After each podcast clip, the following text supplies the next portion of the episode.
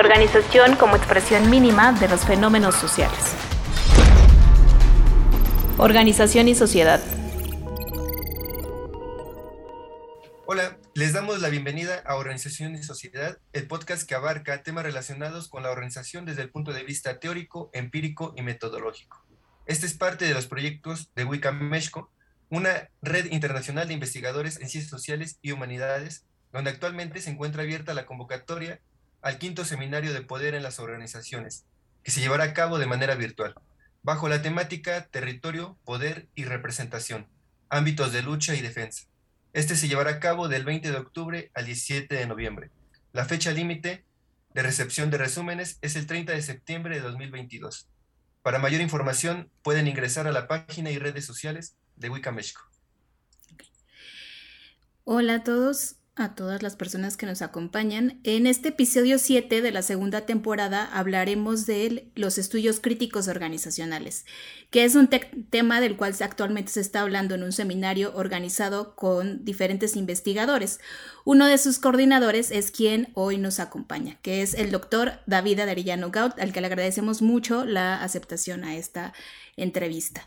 Eh, el doctor David Arellano es profesor investigador del CIDE, doctor en Administración Pública por la Universidad de Colorado, ha estudiado diversos fenómenos gubernamentales y sociales a la luz de introducir la variable organizacional como parte importante de su entendimiento. Su próximo libro será publicado por Fantamara con el título Las trampas de la decisión o por qué gobiernos y organizaciones pueden dirigirse, entre paréntesis casi, gustosamente al precipicio. Es nivel 3 en el Sistema Nacional de Investigadores y dirige también un podcast sobre temas de administración política pública y teoría de la organización. Muchas gracias, doctor David Arellano, por aceptar esta invitación a este podcast. Al contrario. Sí. Al contrario, muchas gracias a ustedes por invitarme y, y participar en este interesante podcast que tienen en Wicca México. Muchas gracias. Bueno, pues para empezar con esta discusión, eh, bueno, con esta plática, empezaríamos preguntándole en cómo definiríamos los estudios críticos organizacionales. Pues digamos, el, el, primer punto es que hay estudios críticos, hay en muchos, en muchas disciplinas y en cada vez más disciplinas, ¿no? Hay estudios críticos de género, hay estudios críticos en políticas públicas, en administración pública y evidentemente en nuestro campo organizacional los temas que hemos invisibilizado o que hemos pensado desde diversas agendas que es, eh, no son importantes o están ocultos. Y entonces lo que se trata es de abrir la caja de Pandora. Cuestiones como eh, no hemos a, través de nuestros paradigmas organizacionales apoyado la represión o no hemos apoyado la explotación en el trabajo o no hemos apoyado sin querer la discriminación eh, de cualquier tipo o, eh, o no nos hemos puesto nosotros en el sur global eh, justamente todavía más en la periferia por no observar críticamente lo que nos viene del norte. Bueno, pues eso, son muchas agendas, es muy diverso, es muy amplio eh, y en el fondo yo creo, de mi perspectiva, el punto es ser disruptivo, ¿no? El, respecto de todos y cada uno de los temas que se nos puedan ocurrir, pensar si no lo podríamos pensar de manera distinta. Bien, muchas gracias, doctor. Eh, en particular, ahora eh, nos podría hablar acerca de cómo se ha abordado los estudios críticos organizacionales en Latinoamérica y en particular en México.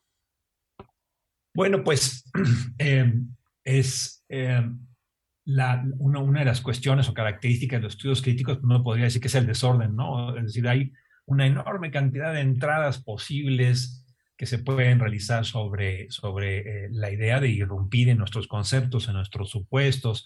Entonces hay muchas líneas, ¿no? Una de las líneas que más ha pegado, yo creo, en América Latina es el que se conoce como el tema de descolonización, por ejemplo, ¿no? Eh, que no solamente se trata de replantear el asunto de la dinámica de las sociedades coloniales que hemos sido o que lo fuimos en sus momentos, y cómo esa lógica cultural y social se ha traspasado a la, dinámica organizacional también. Creo también que sería muy importante pensar que los estudios críticos también han sido importantes, han sido fundamentales en, nuestra, en nuestra región, en México, en América Latina, en las cuestiones sobre trabajo y explotación. Eh, es decir, esta agenda que es muy antigua, ¿no? Todas estas agendas son realmente muy antiguas, pero la agenda del trabajo, la explotación, la injusticia en, los procesos laborales, en sociología del trabajo, en fin, toda esta agenda del estudio de eh, por qué las personas eh, viven y cómo viven y sufren las organizaciones, pues también ha adquirido una, una, fuerte, fuerte impulso a través de los estudios críticos organizacionales contemporáneos pero están apareciendo y se están desarrollando eh, otros muy interesantes en, embrión, digamos, ¿no? Por ejemplo, la discusión sobre las tecnologías disruptivas y el, mundo organizacional, qué es lo que va, qué son los, cuáles son los escenarios, qué es lo que va a suceder y sobre todo qué va a suceder en países periféricos con la entrada de estas tecnologías disruptivas que también pues parecieran prometer otra vuelta del argumento de la racionalidad pura y total como la fuerza básica de la, de la dinámica organizacional. Entonces, pues están surgiendo eh, una buena cantidad ¿no? este, de, revisiones, de, de, problemáticas que pues yo creo que seguirán apareciendo porque podemos revisar un montón de nuestros propios supuestos. Por ejemplo, la, la, la, basura y los perros y los tamales luego también van a aparecer en el podcast. Pero eh, digamos, el, podríamos pensar también que eh, eh, dentro de las agendas em, que es, muy probablemente surgirán en los próximos años, tenga que ver la relación entre organización y democracia, por ejemplo, ¿no?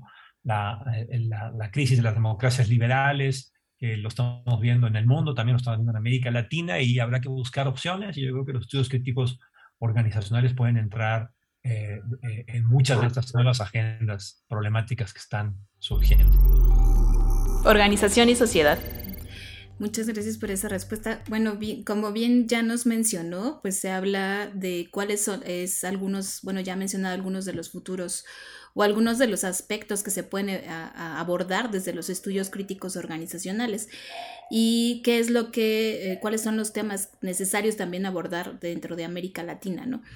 Pero además de eso, ¿qué, qué futuro observa o qué, qué futuro tienen en los estudios críticos organizacionales? Ya ha empezado a mencionarlo, en la forma en que impacta a la sociedad. Pues ah, sí, Talia, el, debo de confesar, digamos, que eh, yo me consideraría, digamos, un, todavía un, un, novato en este tema de los estudios críticos. Eh, es un tema que he venido leyendo, que he venido eh, estudiando, pero que hasta ahora en el seminario que tenemos en la UAM Iztapalapa al respecto, pues eh, que me he puesto a profundizar y además con la participación de los, las y los colegas en el, en el seminario, pues he aprendido un montón, ¿no? Y entonces muchas de las cosas que, que pensaba hace dos meses o tres meses, pues, creo que ha cambiado mi perspectiva y yo entro en este tema, debo confesarlo, entonces de una manera no solamente como, em, como eh, novato, digamos, sino además con una lógica bastante escéptica. Es decir, creo que hay algunos elementos de los estudios críticos en general y de los organizacionales en particular que no me convencen del todo o que creo que requieren ser críticamente analizados. O sea, criticar los estudios críticos me parece que puede ser una vía eh, válida, ¿no? Y, confieso que eh, dentro de esta combinación, en mi novatez y en mi escepticismo, eh, no porque crea que no funciona, yo creo que los estudios críticos han hecho una gran aportación, pero también creo que hay una serie de problemáticas que todavía tendríamos discutir y debatir. por ejemplo, el futuro, dices, ¿no, Talia? Y, es, un punto bien, interesante. Eh, cuando uno habla de estudios críticos, uno habla de la racionalidad construida a la luz de lo que conocemos como la ilustración. Nos prometió muchas cosas, nos prometió que a través de la ciencia y el conocimiento, la libertad iba a aparecer, la justicia se iba a generar, la igualdad se iba a poder fortalecer, la riqueza, la distribución, la equidad, la igualdad, es decir, vía la razón, vía la racionalidad y el conocimiento vamos a llegar a ello. Digamos, una visión muy extrema, muy, muy, muy maniquea que estoy haciendo de la, del pensamiento la ilustración, pero digamos, poniéndolo como metáfora, ¿no? Esa fue la promesa. Y los estudios críticos, eh, desde al menos segunda mitad del siglo XX, comienzan a plantearse que el, despertar de ese sueño ha sido fuerte, porque la razón también es un instrumento de opresión. también es un instrumento de discriminación y de desigualdad. Y entonces, la razón en abstracto, instrumental, pura, conceptual, eh, puede esconder proyectos como el nazismo o el holocausto o la explotación en las empresas o la discriminación de género o las desigualdades y justificar las desigualdades. Y entonces eh, la razón tiene esta otra cara, ¿no? Es lo que los estudios críticos demuestran, tiene esta, eh, esta otra cara que si no la comprendemos, pues entonces, pues estamos en problemas porque eh, se, nos se nos está cayendo la ilusión creada en la ilustración y la pregunta es qué sigue. Y allí es donde la pregunta del futuro que tú haces es bien interesante, porque me parece que el diagnóstico es potente y es muy claro, ¿no? La razón sin sociedad, la razón sin personas, la razón sin seres humanos, ¿no? Eh, eh, ilusoriamente no puede ser considerada como la, la única solución o la vía única sobre la cual sin crítica y sin análisis podamos desarrollar estas agendas de igualdad, de libertad, de democracia, de razón este, eh, compartida, de descolonización. Eh, y entonces ahí es el gran impulso y el gran, creo yo, la gran aportación, ¿no? El simbrarnos y decirnos, cuidado, porque nuestra lógica de la razón y nuestra perspectiva de la razón también es ideológica y también es política y también tiene una agenda escondida que si no la, la revelamos, la hacemos clara, pues estamos en problemas. Ahora, el siguiente punto, el siguiente paso es el que es el paso difícil, ¿no? Y ahí es donde el debate, creo yo, es muy rico y muy interesante, porque, digamos, entonces, hay quienes dicen, la razón de la ilustración hay que rehacerla, ¿no? No es que la razón haya que tirarla a la basura, el proyecto de la ilustración tenía algunos puntos importantes y entonces tenemos que eh, por ejemplo, Alan Turing dice, tenemos que incorporar a ese proyecto a las personas, al sujeto, ¿no? El sujeto o los sujetos y la, sujetos formamos parte de esa realidad y entonces no hay razón sin sujetos, ¿ok? O Habermas diciéndonos, ok, pero el proyecto de la modernidad hay que rehacerlo, se puede, ¿no? Eh, la razón instrumental no es la única razón. La razón comunicativa, por ejemplo, implica espacios de diálogo, de debate, de lucha, de conflicto, que pueden ser abiertos y con un piso parejo pueden generar una una nueva visión sobre la razón. Y habrá otros proyectos, otras lógicas dentro de los mismos estudios críticos que digan, eh, no hay manera, ¿no? La jaula de hierro de la racionalidad instrumental no se puede cambiar, se tiene que romper a patadas, ¿no? No podemos reformar la jaula de hierro, ¿no? Este Habermas o Turén, pues lo que nos están proponiendo es, es, pintar bonito la jaula de hierro, pero, pero lo que hay que hacer es a patadas romperla y la pregunta que sigue es, ¿y qué va a suceder una vez que rompamos a patadas la jaula de hierro? y parece que la respuesta es, no se sabe, ¿no? Eh, algunos criticaron, por ejemplo, entre los estudios críticos, algunos han dicho, bueno, eso fue el problema del posmodernismo, muy ampliamente definido, digamos, ¿no? Eh, eh, nos ayudó a romper a patadas la jaula, pero no nos dijo qué iba a pasar después, ¿no? Y, al tirar la razón a la basura y descentrar el sujeto de una manera extrema, lo que provocó, lo que sin querer, pues consecuencias no deseadas de la acción, como sabemos muy bien en cuestiones organizacionales, fue también abrir la puerta al relativismo, abrir la puerta a, a la posverdad, abrir la puerta a las patrañas políticas ahora este, constituidas como gobiernos y como, este, como regímenes casi políticos en varios países. Bueno, entonces el futuro es, es un futuro que yo creo que habría varias visiones, digamos. Habría a quienes digan, dicen que los estudios críticos le va a pasar lo mismo que la lógica postmoderna, es decir, que va a acabar en una lógica, en un callejón sin salida, ¿no? Y hay quienes dicen que los estudios críticos sí pueden escapar de ese callejón sin salida que en algún punto el modernismo cayó, porque eh, de alguna forma eh, la idea de razón y sujeto sigue siendo una posibilidad. Eh, mi perspectiva todavía por eso creo yo sigue siendo escéptica, es decir, escéptica no en el sentido de que yo no crea que los estudios críticos sean interesantes, al revés, lo que yo creo que más bien mi escepticismo tiene que ser en seguir haciendo nuestras estas preguntas, ¿no? ¿A dónde queremos llevar la crítica?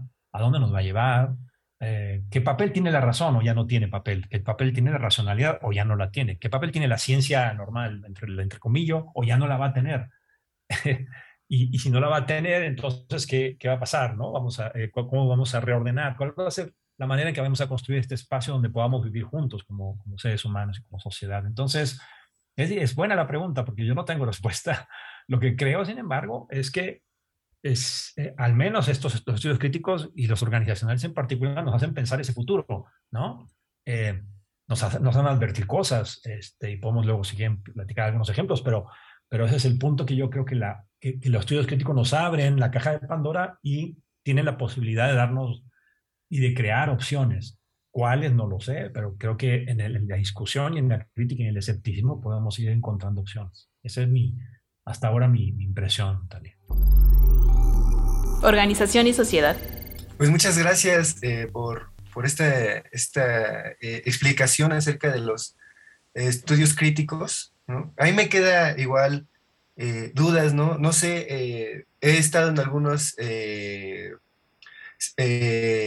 sesiones del seminario y me, me, ha parecido muy enriquecedor la cuestión de cómo ligar casos concretos con la teoría crítica y estos elementos, por ejemplo, que vienen desde la literatura, etcétera, que a lo mejor eh, también dan unos aportes que bien pueden encontrarse como tendientes a veces a, a, generar o a mantener ciertas estructuras muy establecidas, ¿no? Por ejemplo, el cuento, ¿no? inicio, desarrollo, clímax y final, ¿no? pero también eh, dan una parte como de esta cuestión de, pues vamos a ver las cosas desde el pensamiento, desde las eh, humanidades, que también se me hace muy enriquecedor, ¿no? Entonces, es, esta dialéctica me parece muy buena. ¿Usted cómo lo ha visto eh, en el desarrollo del seminario? Exacto, digamos, el, el, se abren una gran cantidad de vías, ¿no? Creo yo, y eso es lo que es rico y muy interesante. Entonces, eh, podemos ver a las organizaciones desde muy diversos ángulos y atrevernos a hacer cosas que antes probablemente no, no, no, no haríamos. Como pensar, bueno, las organizaciones son personas comportándose, ¿ok? Y son personas relacionándose y generando interdependencia. Y son personas en marcos de poder y de conflicto y son personas en marcos de creación de sentido. Todo eso junto, no, tiene, no tenemos por qué decir es una o la otra. Es todo eso. O sea, hay, hay cooperación y conflicto, hay coordinación y, y, y grilla, hay eh, em, sentido compartido y hay batalla y, y, y, disputa por los fines de la organización y por la lógica de la organización, no tendríamos por qué escogerla. Y entonces las narrativas pueden ser vistas como instrumentales, pero las narrativas pueden ser vistas simplemente en lo humano y en la lógica humana de las relaciones entre las personas, que luego producen organización o producen una lógica organizacional y producen, y ese es uno de los grandes temas, de todas maneras y siempre, una dinámica de poder, ¿no? Y ahí es donde, ese, ese punto es en el cual yo me mantengo como firme en la idea eh, que los estudios críticos eh, en general y en la lógica organizacional avanzarán, creo yo, en la medida en que seamos capaces de mantener estas contradicciones y vivir con ellas. En otras palabras, vamos a liberar a la organización de una perspectiva de la razón instrumental ok, vamos a hacerlo, vamos a intentarlo, vamos a crear organizaciones más abiertas, más transparentes, más parejas, vamos a romper esquemas de poder, vamos a transformar. Hagamos todo eso y el producto que vamos a tener al final es un nuevo acomodo del poder y es un nuevo acomodo del conflicto, porque seguimos siendo los seres humanos los que estamos ahí dentro. Y, y entonces, eh, esta, esta visión un poco idealista, ¿no? De un mundo sin conflicto y un mundo sin poder, probablemente sea una buena utopía seguir manteniendo como fuerza que motiva, como una lógica que motiva, pero yo creo que eso no debe de cegarnos a pensar que los órdenes que sigamos construyendo van a tener estas contradicciones y van a vivir con estas contradicciones. Eh, entonces, e, esa interacción entre ciencias sociales, posmodernismo, humanidades, la lógica organizacional vista desde todos esos ángulos, a mí me parece que es una de las cosas más eh, divertidas y ricas que, que me he encontrado en las últimas décadas en los estudios organizacionales. Pero también es cierto, y confieso que me he encontrado esta vena de los estudios organizacionales más curiosamente normativa, ¿no? De, decir, es que si no logramos la liberación total, entonces fracasamos. Ah, caray.